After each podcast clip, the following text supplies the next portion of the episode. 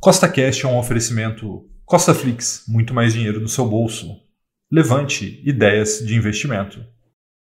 No podcast de hoje, teremos mais uma edição do Costa News, que é a melhor maneira de você ficar por dentro de tudo que está acontecendo no Brasil, no mundo e no mercado financeiro. Então, se você já gostou do tema desse podcast, segue o Costa Cash aí na sua plataforma, pois são três podcasts por semana, sempre com o mesmo intuito colocar mais dinheiro no seu bolso. E lembrando, nada do que eu falo aqui é uma recomendação nem de compra e nem de venda. É apenas para te inspirar a investir melhor. Tá bom? Então vamos lá. Nessa semana, Ibovespa saiu de 98 mil pontos e buscou ali os 103 mil pontos, né? subiu aí 4,28%, uma alta bem expressiva do Ibovespa e não foi só no Brasil, né? Como você pode ver aí, o SP500 também subiu 4,15% essa semana, uma semana onde as expectativas melhoraram muito perante o mercado financeiro. E aí, essa semana, né, bombou lá no meu Instagram, todo mundo perguntando assim: ah, Rafael, o que, que você acha? Por que, que, as bolsas estão subindo? Enfim, então, primeira coisa, se você não me segue lá no Instagram, me siga, é Rafael. E agora eu vou te responder por que, que a bolsa brasileira e por que, que a bolsa americana está subindo. Essa semana tivemos a reunião do Fed, que acabou confirmando um novo aumento de 0,75% dos juros americanos, mas além disso, o Fed confirmou que os juros americanos deve continuar subindo para conter a maior inflação americana dos últimos 40 anos.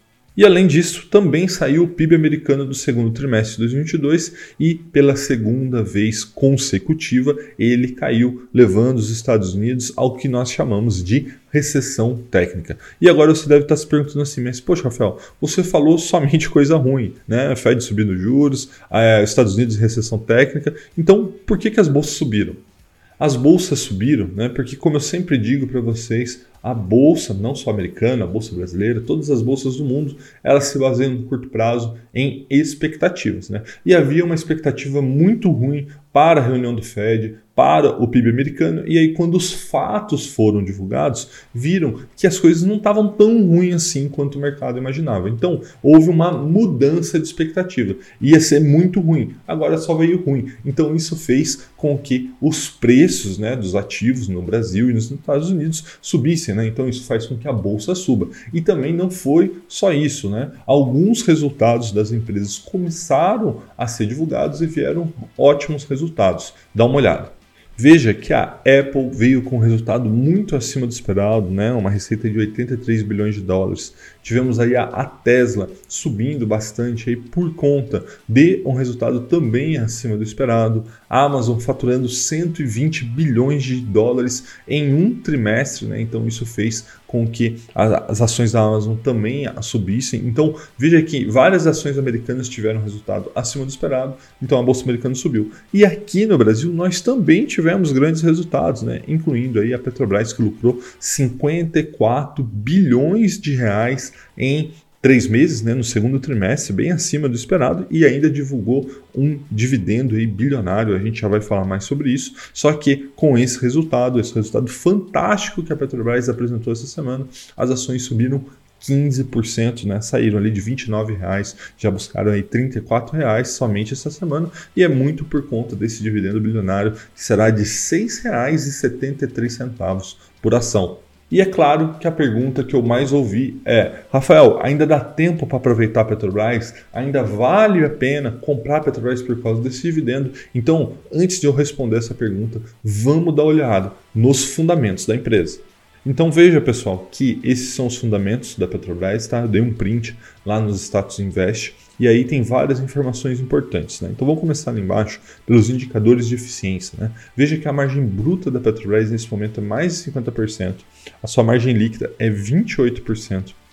Olhando os indicadores de rentabilidade, temos um ROI, né, que é o retorno sobre patrimônio, de 39%, ou seja, todos esses indicadores mostram que a Petrobras está lucrando e lucrando muito dinheiro, né? Tá todo mundo aí sofrendo é, no posto de combustível, não é à toa, tá? Então existe aí uma eficiência, uma rentabilidade muito grande na Petrobras. Só que só isso não importa, né? Como eu sempre digo para vocês, preço importa e importa muito. Então, se você olhar ali em cima, indicadores de valuation, você vai ver o PL, né? O PL é nada mais é do que quantas vezes o lucro aquela empresa está negociando e nesse momento, mesmo com esse aumento aí de 15% que tivemos nas ações da Petrobras, ela ainda negocia a 2,76 vezes o lucro, ou seja, muito, muito barato, né? Uma empresa do porte da Petrobras com essa rentabilidade, com essa eficiência, é, lucrando, é, lucrando não, negociando por menos de três vezes o lucro. Tá? E um outro indicador muito utilizado de valuation também é o PVP, né? ou seja,